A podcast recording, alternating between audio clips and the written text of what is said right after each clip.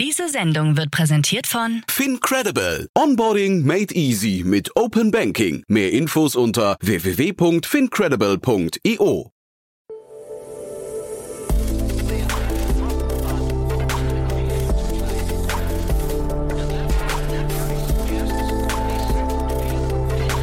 Startup Insider Daily. Investments und Exits. Ja, herzlich willkommen zu Startup Insider Daily. Mein Name ist Jan Thomas und ihr hört unser Format Investments und Exits. Ihr kennt das schon. Hier treten jeden Tag die wichtigsten Investorinnen und Investoren aus Deutschland auf und ordnen für euch dann die wichtigsten Finanzierungsrunden, Exits oder andere ja, Ereignisse ein, die man kennen sollte, die man verstehen sollte. Das Ganze eben immer mit einem Expertenblick. Und so auch heute. Bei uns zu Gast ist heute Stefan Jacquemot, Investmentpartner von TS Ventures. Und er hat drei coole Themen mitgebracht, muss ich sagen. Einmal reden wir über das ganze Remote Work Segment äh, und vor allem auch, wie hat es sich verändert? Was sind da die Chancen? Chancen mit Blick nach vorne. Dann sprechen wir über eine Akquisition, bei der ein Unicorn, ein Unicorn aus Europa, ein tradiertes Unternehmen, das 50 Jahre alt ist oder über 50 Jahre alt ist, äh, übernommen hat. Was es damit auf sich hat, kommt auch gleich. Und dann sprechen wir über, ja, ich würde fast sagen, meinen Lieblingsmarkt oder einen meiner Lieblingsmärkte. Ja, aber zu all den drei Themen und was es damit auf sich hat, das kommt jetzt gleich von Stefan Jacquemot, Investmentpartner von TS Ventures. Werbung Hi, hier ist Nina, Content Managerin bei Startup Insider. Suchst du deine nächste große berufliche Herausforderung? Dann melde dich bei uns. Wir suchen aktiv nach neuen Teammitgliedern, die Startup Insider zum führenden Informationsmedium der deutschsprachigen Startup-Szene machen wollen. Aktuell suchen wir Sales Manager, Customer Success Manager, Finanzmanager sowie Werkstudenten in den Bereichen Sales, Product und Content. Aber auch wenn keine passende Stelle dabei ist, melde dich trotzdem bei uns. Wir suchen immer nach leidenschaftlichen Menschen, die mit Startup Insider Großes bewegen wollen. Also, um mehr zu erfahren und dich zu bewerben, geh jetzt ganz einfach auf startupinsider.de/slash insider. Startup Insider Daily. Investments und Exits.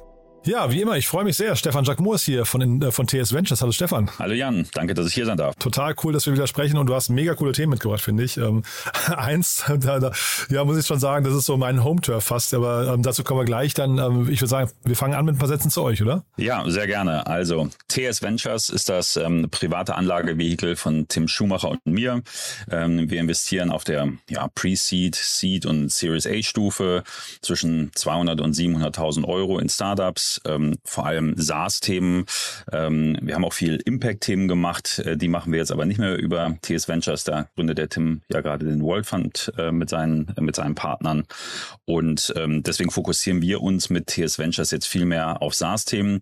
Haben da ungefähr zurzeit 30 Beteiligungen in Deutschland, in Europa und in den USA und sind natürlich immer wieder, wie alle Angel-Investoren, alle frühphasigen Investoren, immer auf der Suche nach guten Teams, guten Themen, können sich also immer sehr gerne an uns wenden dann.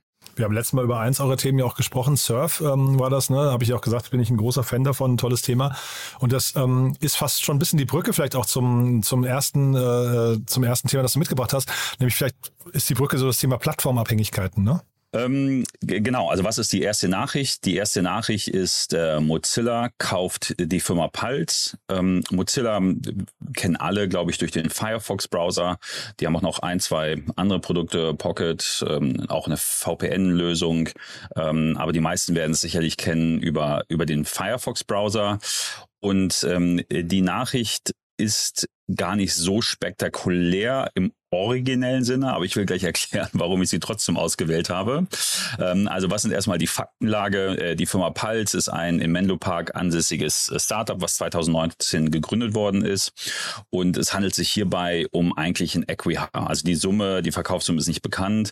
Äh, was heißt Equihire? Das heißt, ein Corporate, ein etabliertes Unternehmen kauft ein Startup nicht originär jetzt vielleicht wegen des der Technologie oder wegen der Kunden oder Kundenzugänge, sondern ähm, vor allem wegen des Management-Teams, dass man also sagt, das sind so tolle Leute, ähm, die hätte ich gerne äh, bei mir in der Firma. Und dann ist so ein Kaufpreis in der Regel auch nicht sonderlich hoch äh, und man spricht dann manchmal auch gesichtswahrend äh, von dem Begriff Equihire. Ähm, aber warum ich das spannend finde, wie gesagt, erzähle ich dann gleich. Was macht das Tool? Ähm, Pulse ähm, war als Tool darauf angelegt oder ist als Tool darauf angelegt, dass ich eine Verbindung zwischen meinem Kalender und Slack herstellen kann. Ähm, das große Thema ist also hier Remote Teams, Remote Arbeiten und wie schaffe ich es äh, in diese Remote Settings ähm, sage ich mal, äh, Elemente der realen Welt zu integrieren. Also wenn ich jetzt im, im normalen Büro sitze und sage, ich muss jetzt zum Zahnarzt gehen, ähm, dann weiß das jeder im Büro, weil ich es sage, aber über die digitale Welt ist das vielleicht nicht immer ersichtlich. Und da gab es eine Lösung von Pulse, äh, die dann zum Beispiel in meinem Slack-Status äh, so ein Zahnsymbol gezeigt hat und mich die automatisch auf Offline äh, gestellt hat ähm, in Verbindung zu meinem Kalender. Oder äh, wenn in äh, meiner, wenn ich in meinem Kalender irgendwie ein Meeting habe oder ich äh, habe andere Elemente in meinem Kalender gespeichert, dann gab es das entsprechende Symbol dafür auf Slack. Das klingt jetzt erstmal irgendwie kleinteilig und äh, warum gibt es da so eine Lösung? Um da vielleicht mal eine kleine Perspektive reinzugeben. Bei TS Ventures hatten wir uns mal ein Team aus Australien angeguckt. Äh, nur zwei Jungs, äh, die als einziges äh, Tool entwickelt hatten, eine Integration auch in Slack. Slack ist da sehr offen und man kann da sehr gut mitarbeiten. Äh, also die einzige Integration, die sich überlegt hatten, war, wenn zwei oder mehr Menschen einen Termin miteinander machen wollten, der aber in einem Büro stattfinden sollte, also offline, dann hat diese Lösung dabei geholfen, einen Termin zu finden, an dem beide oder alle drei Menschen oder wie viel auch immer zur gleichen Zeit offline im Büro waren.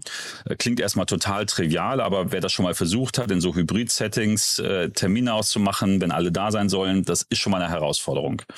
Und äh, die haben zu dem Zeitpunkt über 20.000 Euro Umsatz im Monat gemacht und waren halt, ja, waren zwei Jungs nur mit dieser Lösung, wo ich gedacht habe, äh, das, das kann es eigentlich gar nicht sein. Und am Ende haben wir es leider nicht gemacht. Äh, der, der klassische Investor sagt ja immer, is it a feature, is it a product or is it a company?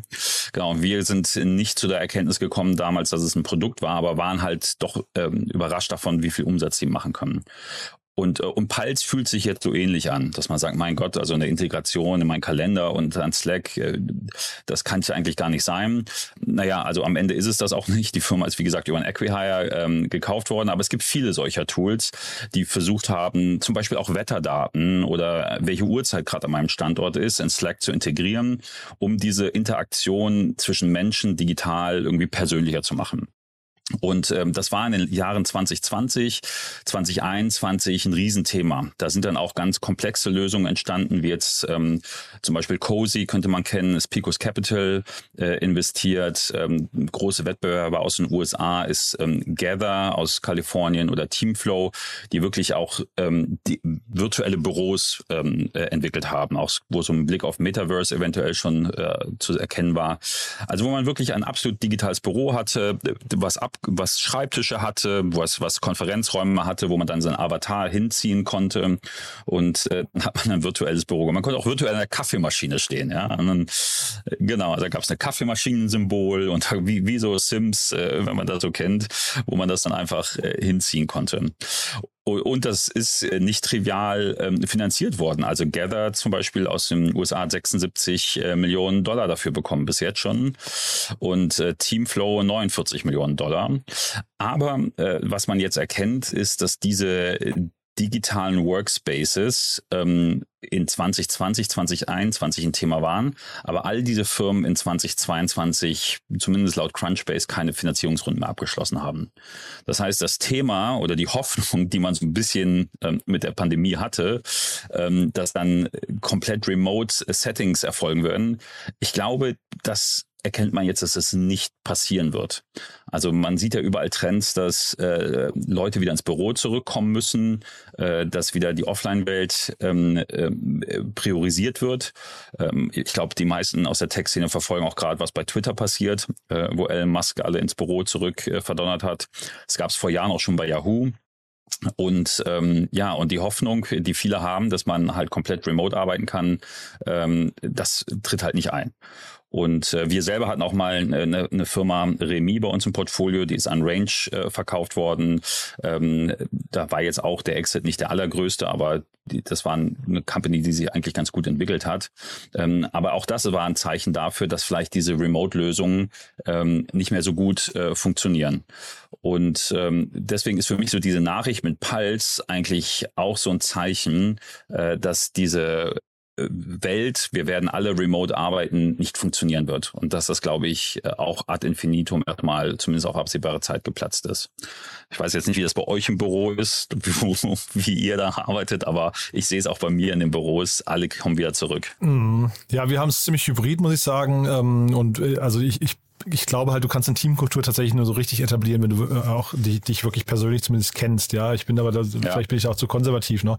Ich gucke mir aber parallel hier auch gerade Gather an, habe ich mir gerade mal aufgemacht.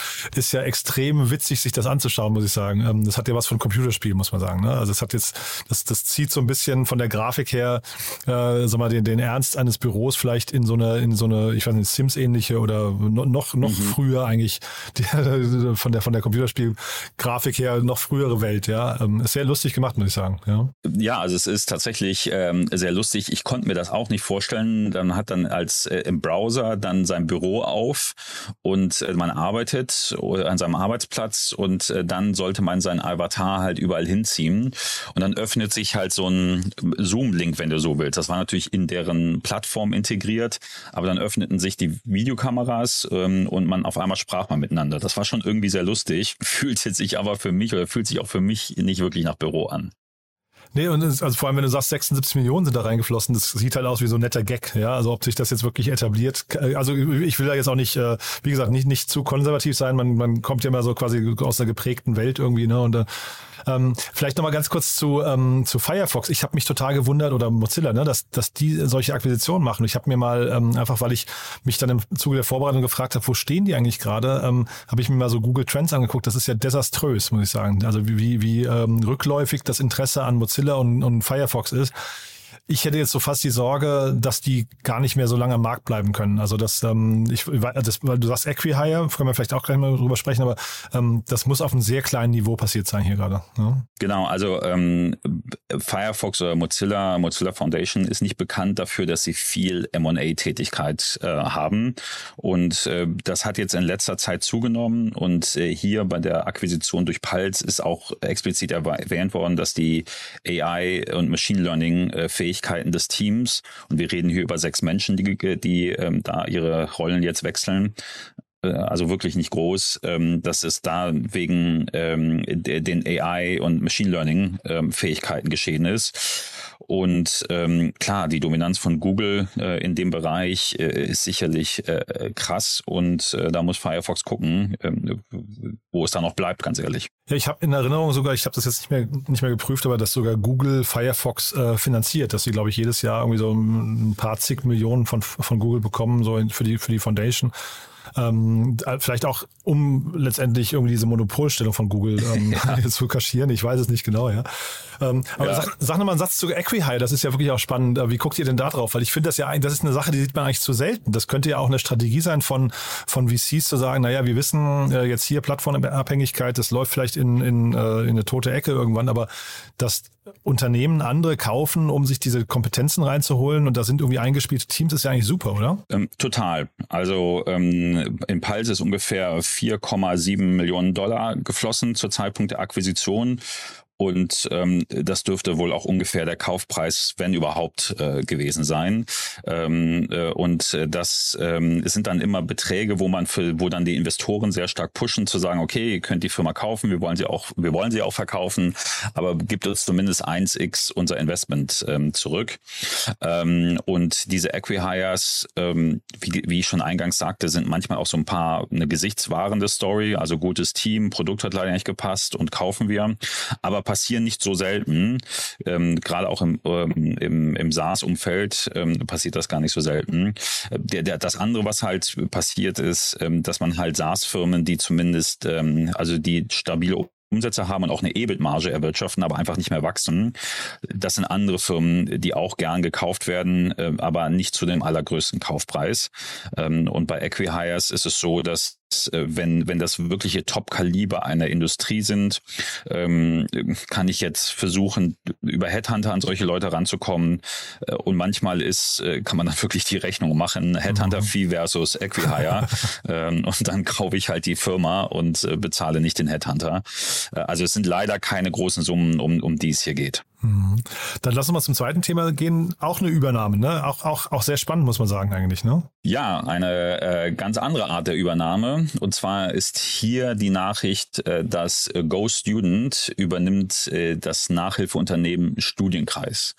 Ähm, und während wir eben über das Thema ähm, Remote Work gesprochen haben und das anscheinend jetzt so ein bisschen Pandemie-Verliererthema ist, weil nachhaltig die Firmen nicht ähm, remote arbeiten und ihre Arbeitskräfte nicht remote arbeiten lassen, sondern nur hybrid, ähm, ist das hier ein Thema, ähm, wo ich sage, das ist ein absoluter Pandemiegewinner. Es geht also um das Lernen, Thema Lernen, Go Student. Ähm, vielleicht zur Einordnung äh, ist gegründet worden 2017 ähm, und hat sich ich sag's mal vorsichtig, bis zum Einsetzen der Pandemie solide, aber jetzt nicht herausragend entwickelt. Ja, Investor ist vor allem Speed Invest aus Wien gewesen in einer sehr frühen Phase. Ähm, die Firma sitzt in Bochum. Als Kölner muss ich mal ganz kurz die NRW-Flagge hier schwenken ähm, äh, und hat bis, bis also zum Pandemiegewinn okay sich entwickelt. Es geht also um äh, Nachhilfe für Schüler komplett digital, also dass man seinen Nachhilfelehrer über Videochat und Videokonferenzen ähm, äh, betreut wird, dass man äh, seine Hausaufgaben online tätigt, Übungen online tätigt. Also es war so eine so eine Lernsuite ähm, mit mit äh, digitalen Workspace, aber halt auch Videokonferenzcalls mit mit Nachhilfelehrern.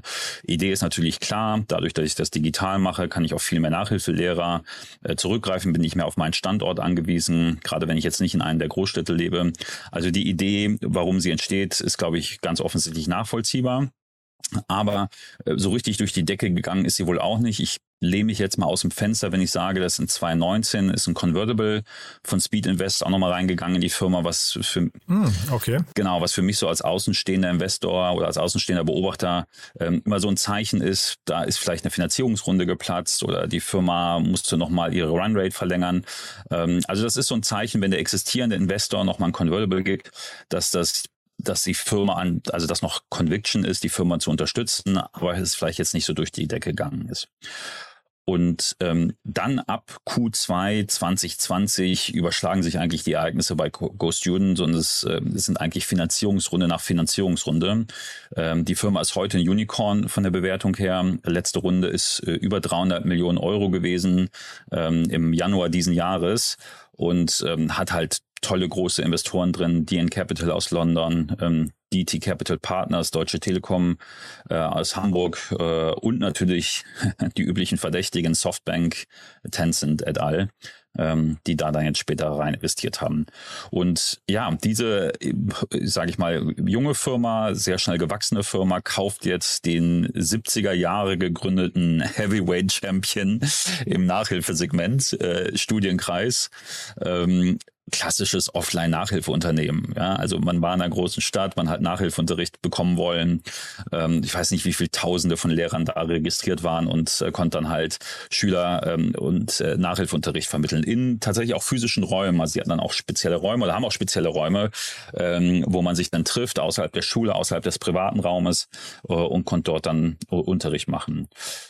Ja, ist, ist das für dich ein, ist das für dich eine Akquisition, die nachvollziehbar ist? Weil ich, ich bei mir rattert es wirklich die ganze Zeit, wo ich mich frage, warum kauft man ein Unternehmen, das 50 Jahre alt ist? Genau. Ähm, und die Hypothese, die ich hier habe, ist, ähm, dass Lernen unterschiedlich stattfindet. Es gibt Menschen, die können sehr gut digital lernen und wir reden ja über die Zielgruppe der Schüler und es gibt Menschen, die können das digital nicht so gut. Also wir haben ja in der Pandemie auch äh, eigentlich äh, Situationen gehabt, wo halt Schüler sehr stark zurückfallen, weil sie sich nicht so gut auf ähm, Online-Inhalte und Online-Vermittlung von Inhalten konzentrieren können. Ja, die verlieren die Konzentration, die machen die Aufgaben nicht. Es gibt Menschen, die brauchen einfach viel mehr diesen persönlichen Austausch. Und ähm, so wie ich mir das erschließe, ist, äh, dass ähm, dann Go Student eventuell an eine kleine Wachstumsgrenze gestoßen ist.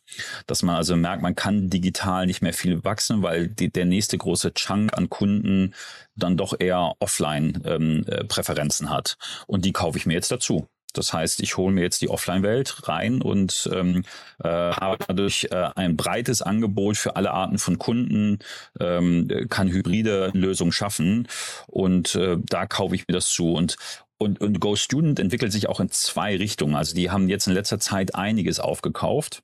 Ähm, und die anderen Arten von Akquisitionen, die sie getätigt haben, waren halt auch alles Richtung AI-Lösungen. Also wie ich halt Lerninhalte digital erstellen lasse, wie ich bessere Übungen mache, wie ich Korrekturen digital abbilde. Also das sind so die beiden Stoßrichtungen. Wie kann ich Content äh, digitaler managen und wie kann ich zielgruppengerecht irgendwie mich auf die Leute zu bewegen? Ähm, ich kann das von der grundsätzlichen Denke her verstehen, aber ähm, für mich ist eher so dieses Thema Cultural Fit da eher eine Frage. Weißt du, dieses, ähm, wir, wir, haben ja immer diese Post-Merger Integration, meistens eher, eher andersrum, dass dann eben der etablierte das Startup kauft. Ähm, und du hast ja vorhin schon, sag mal, diese Grundfrage bei, bei VCs genannt, ähm, Feature, Product oder Company.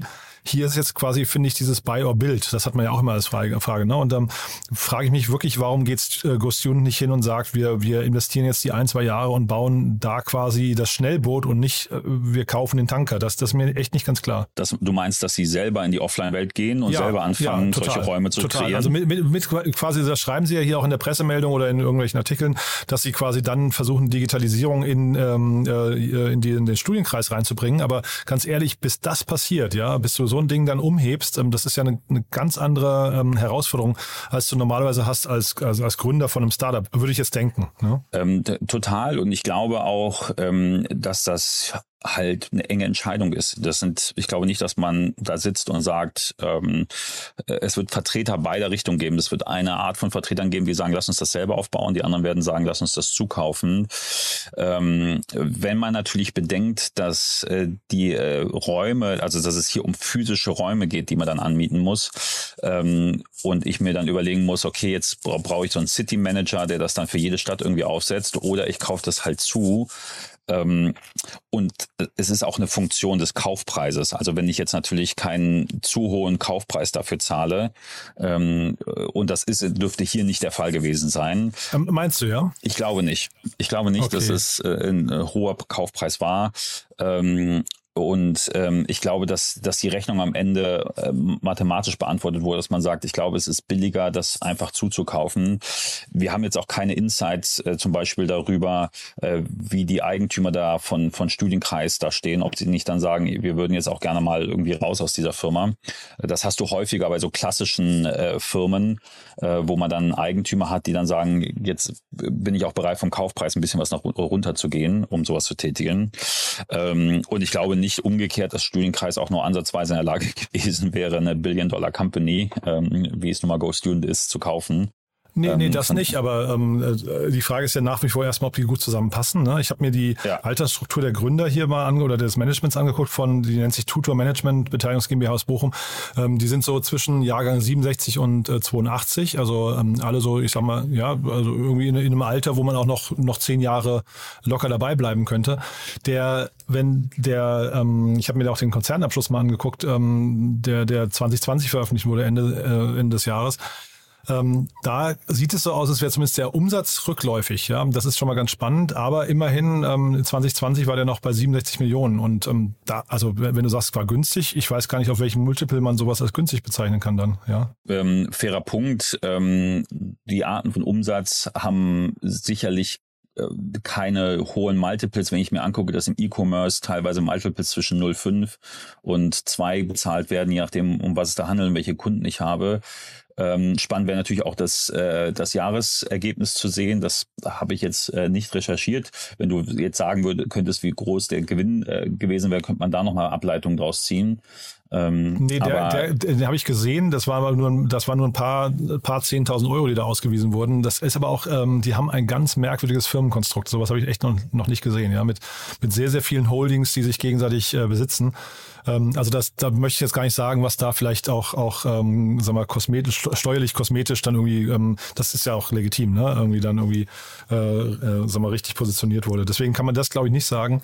Ähm, Ghost Student hat natürlich jetzt vielleicht den großen Vorteil, das einfach in Equity zu machen und die hatten ja eine super, zumindest bei der letzten Finanzierung, so eine super Bewertung. Total. Und das äh, wäre jetzt auch, ich will mich jetzt, was Preise angeht, äh, nicht zu sehr aus dem Fenster lehnen, aber das, äh, der, der, die Obergrenze wird garantiert der Umsatz gewesen sein und die Untergrenze ein gewisses Multiple ähm, vom, ähm, vom Ge Gewinn. Ähm, man weiß auch nie, wie der Deal strukturiert ist, ob es komplett in Cash bezahlt worden ist, ob es an die Holdings der, äh, des Managements von Studienkreis, wenn es denn noch welche Holdings gibt, ob es da auch vielleicht irgendwelche Shares ähm, gibt.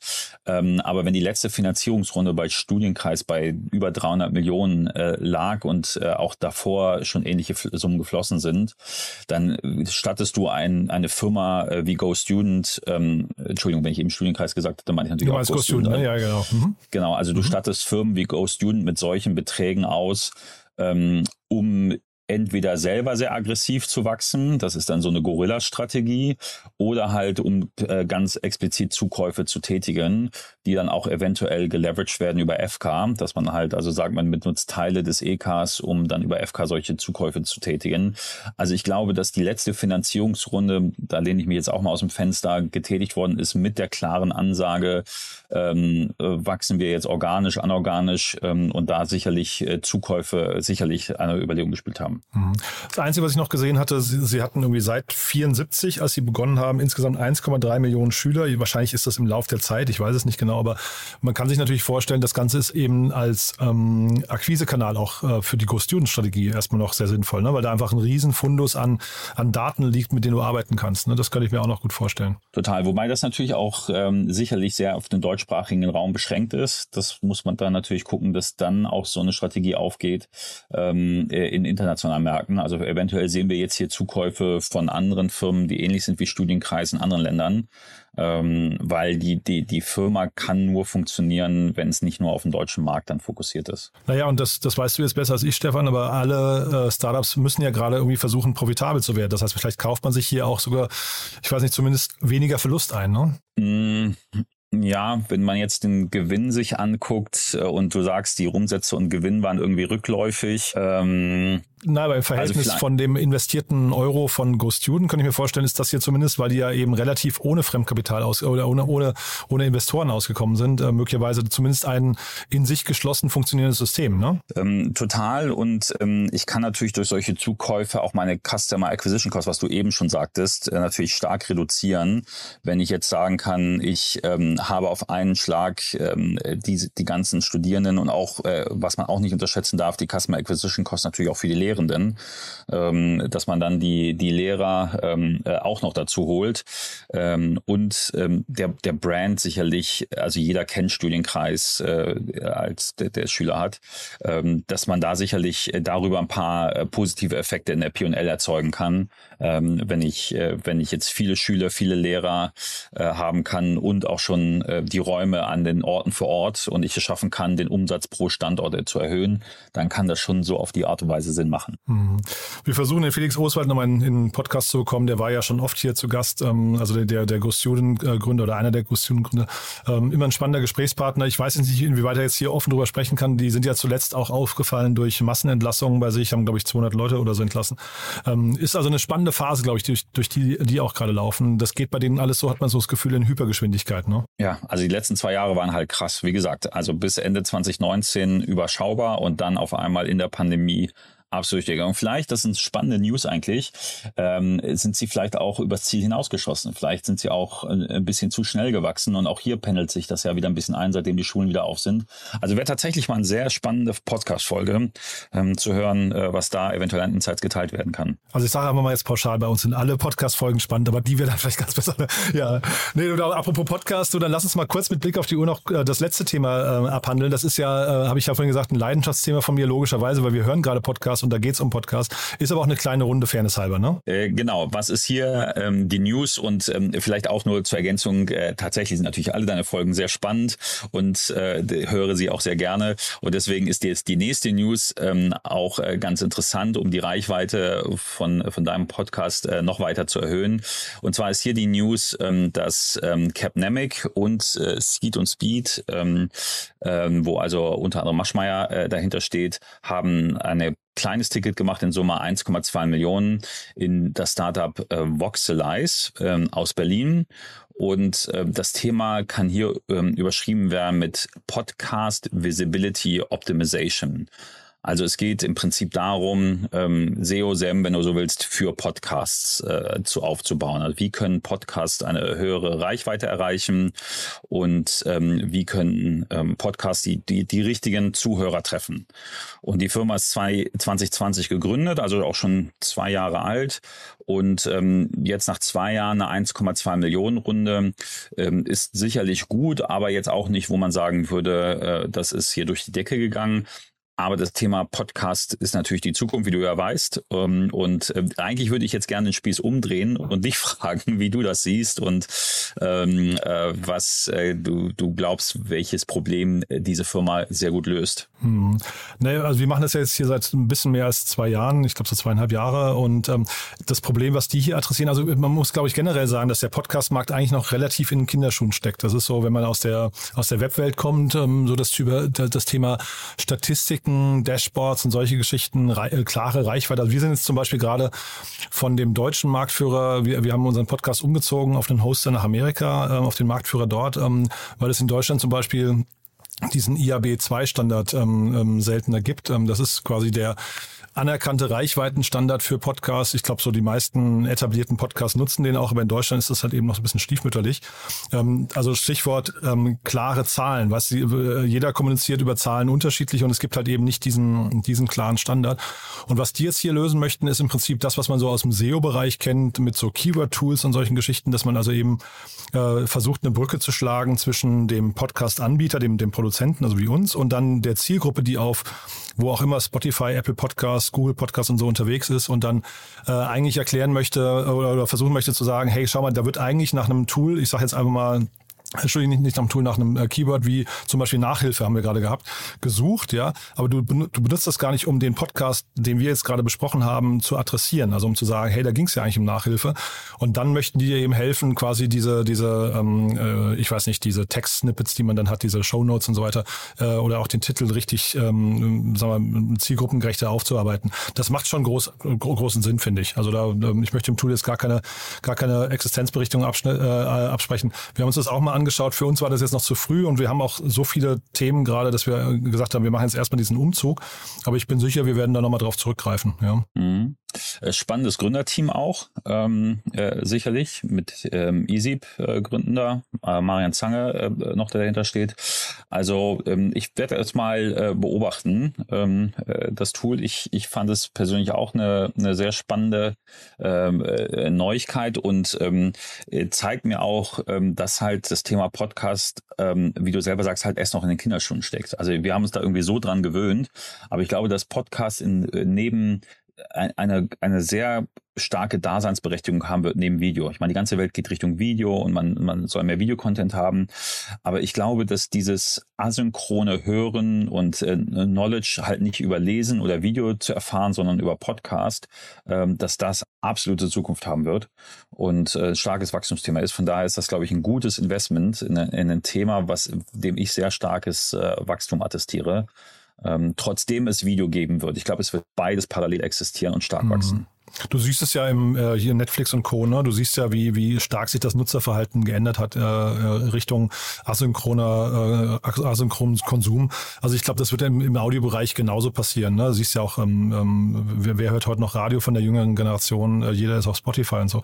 Also das finde ich ist so das typische Nutzerverhalten. Die Frage ist jetzt eben nur, wie groß ist der Markt für solche Tools hinterher? Ne? Ähm, die ähm, muss man sich mal anschauen. Weil du gerade sagst, eSeep, ähm, das finde ich nochmal spannend. Vielleicht deine Einschätzung dazu. Ähm, man guckt ja immer gerne nach Seriengründern. Ne? Aber jetzt ist hier EASIP ist ja, wenn ich mich richtig erinnere, so ein Druckertool gewesen eigentlich. Ähm, ist das für dich dann trotzdem äh, schon äh, gerechtfertigt zu sagen, das ist ein starkes Gründerteam, obwohl die in dem Markt eigentlich anscheinend fremd sind? Ähm, ja, also das ist, ähm, das sehe ich eigentlich total häufig, dass Gründer, ähm, wenn sie in einem, in ihrem Startup erfolgreich waren, das erfolgreich verkaufen oder ein Secondary machen und rausgehen, ähm, das, ähm, und dann gründen sie in der Regel ein Startup in einem anderen Bereich, der mit dem ersten Bereich nichts mehr zu tun hat. Und äh, richtig easy geht es um Thema äh, Drucken, ähm, Druckerserver, Druckertreiber, äh, all solche Themen. Und ähm, aber was du lernst, und das ist es ehrlich gesagt, woran wahnsinnig viele Gründerinnen und Gründer scheitern, ist dieses ähm, abstrakt formulierte Entrepreneurial Skillset. Also bin ich ein Unternehmertyp? Weiß ich, wie ich einfach schnell mal ein Produkt entwickle, wie Produktentwicklung überhaupt funktioniert?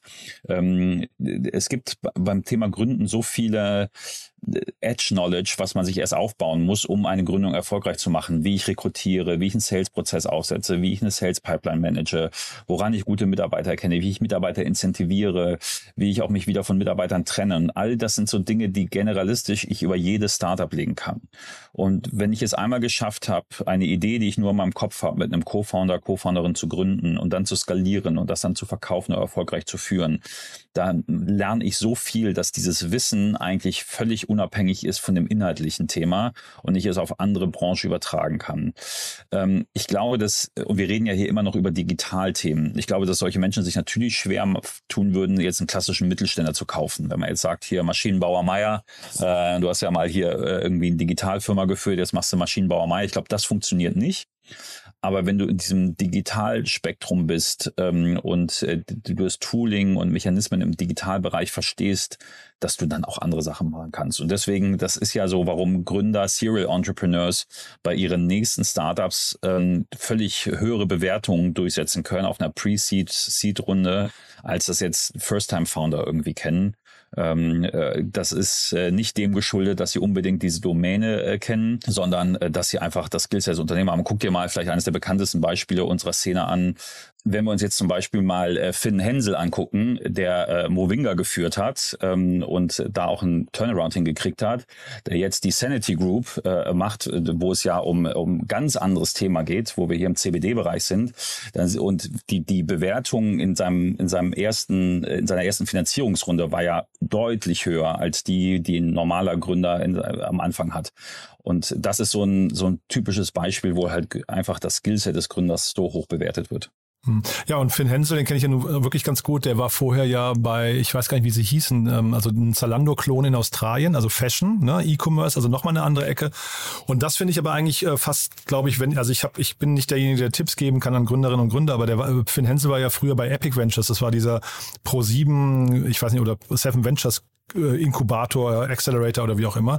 Und ich glaube, das ist natürlich für, für Gründer, für spätere Gründer eigentlich ein super Entree in die Szene, wenn du eigentlich eben bei so einem Comedy-Builder anfängst, weil du halt ähm, irgendwie dann zumindest sehr, sehr viele Geschäftsmodelle auf einmal äh, betrachten kannst. Also ich glaube, das kann auch immer noch mal hilfreich sein. Grundsätzlich empfehle ich Menschen, die sich ernsthafter äh, für interessieren, mal selber Gründerinnen und Gründer zu werden, sich erstmal einem äh, Scale-up anzuschließen, um mal zu sehen, wie die, wie das so funktioniert, wie skalierende Prozesse funktionieren, wie Hypergrowth funktioniert, ähm, auch das Management zu beobachten, ähm, bevor man dann selber ein Startup gründet, weil die, die, die, diesen, ähm, diese Reise mal mitgemacht zu haben, ein, ein Startup, äh, das Venture Capital finanziert ist, in zwölf Monaten äh, Umsätze zu verdoppeln, zu verdreifachen, etwas, was man in der klassischen Industrie oder im Studium äh, gar nicht lernt, das erstmal über einen Company Builder, wie du sagst, über ein Scale-up zu lernen, bevor man sich seiner eigenen Gründung anschließt, das empfehle ich jedem, der das noch nie vorher gemacht hat. Total. Und ich habe ähm, Movinga zweimal interviewt und habe auch äh, Finn Hensel äh, in seinen Räumlichkeiten besucht und muss sagen, wer da in der Sales-Abteilung war, der hat danach auch keine Lust mehr auf Hypergrowth, glaube ich. Das war so, das war so krass. Da saßen wirklich so 40 Leute eingefärbt oder 50 in so einem Raum, der keine Ahnung so groß war wie mein Badezimmer so gefühlt. Also das war wirklich, das war wirklich extrem krass. Aber das muss man mal gesehen haben. Dann weiß man auch, was auf einen zukommt, ja. Äh, total. Und das glaube ich ist bei allen. Ich habe damals äh, Lieferhelden äh, das gesehen, wo dann an jedem Büro die die Landesflagge hing und alle alle saßen wie so auf der Hühnerstange aufeinandergereiht. Ja, genau. Ähm, ich glaube, arbeitsschutzrechtlich darf da keiner genau reingucken. Ähm, aber das, äh, die Leute wollen das ja auch. Also es gibt ja diese Menschen und äh, da, dafür gibt es ja zum Glück dieses Kind, die genau das wollen. Es ist auch genau richtig und du musst es auch leider so machen. Ähm, das ist also, äh, anders kriegst du es nicht hin. Ähm, aber das muss man mal gesehen haben. Und dann weiß man, wie es läuft und dann sollte man sein eigenes Startup gründen. Also Klammer auf, es gibt immer Ausnahmetalente, die es beim ersten Mal auch richtig hinkriegen. Ähm, die, das gehört auch zur Wahrheit dazu. Die gründen mit 26 ihre erste Company nach dem Studium und machen das direkt erfolgreich. Aber wenn jemand noch so ein bisschen unsicher ist, äh, wäre meine Empfehlung Company Builder oder Scale-Up. Mhm.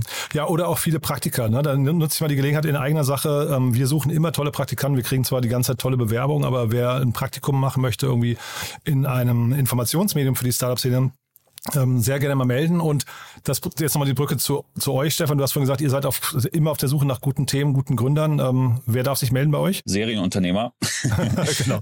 Die gerne. vorher schon mal bei einem Scale-Up gearbeitet haben. Ja? Äh, genau, Serienunternehmer oder, äh, das ist also wirklich äh, Joke aside, wie es äh, im Englischen heißt, also ohne Witz. Ähm, wir äh, hören uns wahnsinnig gerne an Gründungen von Head-Off-Leuten. Also jemand, der vorher eine Head-Off-Position hatte und sich jetzt selbstständig macht ähm, und äh, aus äh, offensichtlichen Gründen in seiner alten Company nicht den, nicht den nächsten Schritt gehen konnte, weil der nächste Schritt C-Level ist und der oft dann blockiert ist. Aber die dann was erkennen, was sie sagen, das machen, möchten wir jetzt selber machen, da investieren wir wahnsinnig gerne rein. Ähm, und äh, Seriengründer selbstverständlich, aber auch natürlich, äh, das soll jetzt nicht ermutigend wirken für junge Menschen oder First-Time-Founder, auch die selbstverständlich. Aber, und das hatten wir im Laufe dieses Gesprächs heute ja auch schon sehr häufig, ähm, wir suchen Leute, die eine Geschäftsidee haben, die ähm, umsatznäher und vor allem gewinnnäher ist. Also ich glaube, im Moment sind so ein bisschen die Zeiten vorbei, Geschäftsmodelle zu finanzieren, die ähm, sehr weit erst am Horizont äh, Umsätze oder gar Gewinne realisieren, sondern wir suchen gerne, wie alle wahrscheinlich im Markt, gerade Geschäftsmodelle, wo ich mit weniger Kapitaleinsatz erkennen kann, dass es in die Gewinnzone führen kann. Und wer da sich jetzt berufen fühlt, kann gerne an an stefan at tsventures.io mir eine E-Mail schreiben. Super, Stefan. Du, da hat mir das großen Spaß gemacht, war echt ein cooler Ritt. War ein bisschen länger jetzt heute, aber ich finde, es hat sich total gelohnt, weil es waren ja wirklich drei mega coole Themen, viel Wissen links und rechts davon noch. Also äh, danke, dass du da warst. Hat mir großen Spaß gemacht. Mir auch. Danke, dass ich da sein durfte, Jan. Und dir einen guten Start in die Woche. Werbung Hi, hier ist Moritz, Marketing und Growth Manager bei Startup Insider. Wenn du über die verschiedensten Themen immer auf dem neuesten Stand sein möchtest, dann empfehle ich dir auf jeden Fall unsere Newsletter auszuprobieren. Von unserem täglichen Morning Briefing Startup Insider Daily zu unseren themenspezifischen Newslettern wie Krypto und Web3, Investments und Exits oder KI Kompakt bist du mit unseren Newslettern immer top informiert. Falls du interessiert bist, kannst du dich jetzt ganz einfach kostenlos anmelden und zwar unter startupinsider.de/slash insider. Startup Insider Daily, Investments und Exits. Der tägliche Dialog mit Experten aus der VC-Szene. So, das war Stefan Jacquemot, Investmentpartner von TS Ventures. Hat mir großen Spaß gemacht, habt ihr wahrscheinlich gemerkt. Drei richtig coole Themen. Ich glaube, wir werden an den Themen dranbleiben. Vor allem versuchen wir Felix Oswald von GoStudent mal wieder herzubekommen und mal über die Hintergründe der Akquisition zu sprechen. Und ich kann euch auch empfehlen, euch Voxelize mal anzugucken. Ist wirklich ein ganz cooles Tool, finde ich. Vor allem, wenn ihr im Podcast-Bereich unterwegs seid. Einfach mal anschauen. Ist, glaube ich, nie verkehrt zu verstehen, wonach Leute suchen und warum sie euch vielleicht nicht finden. Das möchte euch Voxelize erklären und hoffentlich die richtigen Antworten liefern. Und ansonsten, wie immer, die Bitte an euch, wenn euch gefällt, was wir hier tun, empfehlt uns gerne weiter. Wir freuen uns natürlich immer über neue Hörerinnen und Hörer, die uns noch nicht kennen. Dafür wie immer vielen Dank an euch und ansonsten euch einen wunderschönen Tag. Kommt gut in die Woche und wir hören uns nachher oder morgen wieder. Bis dahin, alles Gute. Ciao, ciao.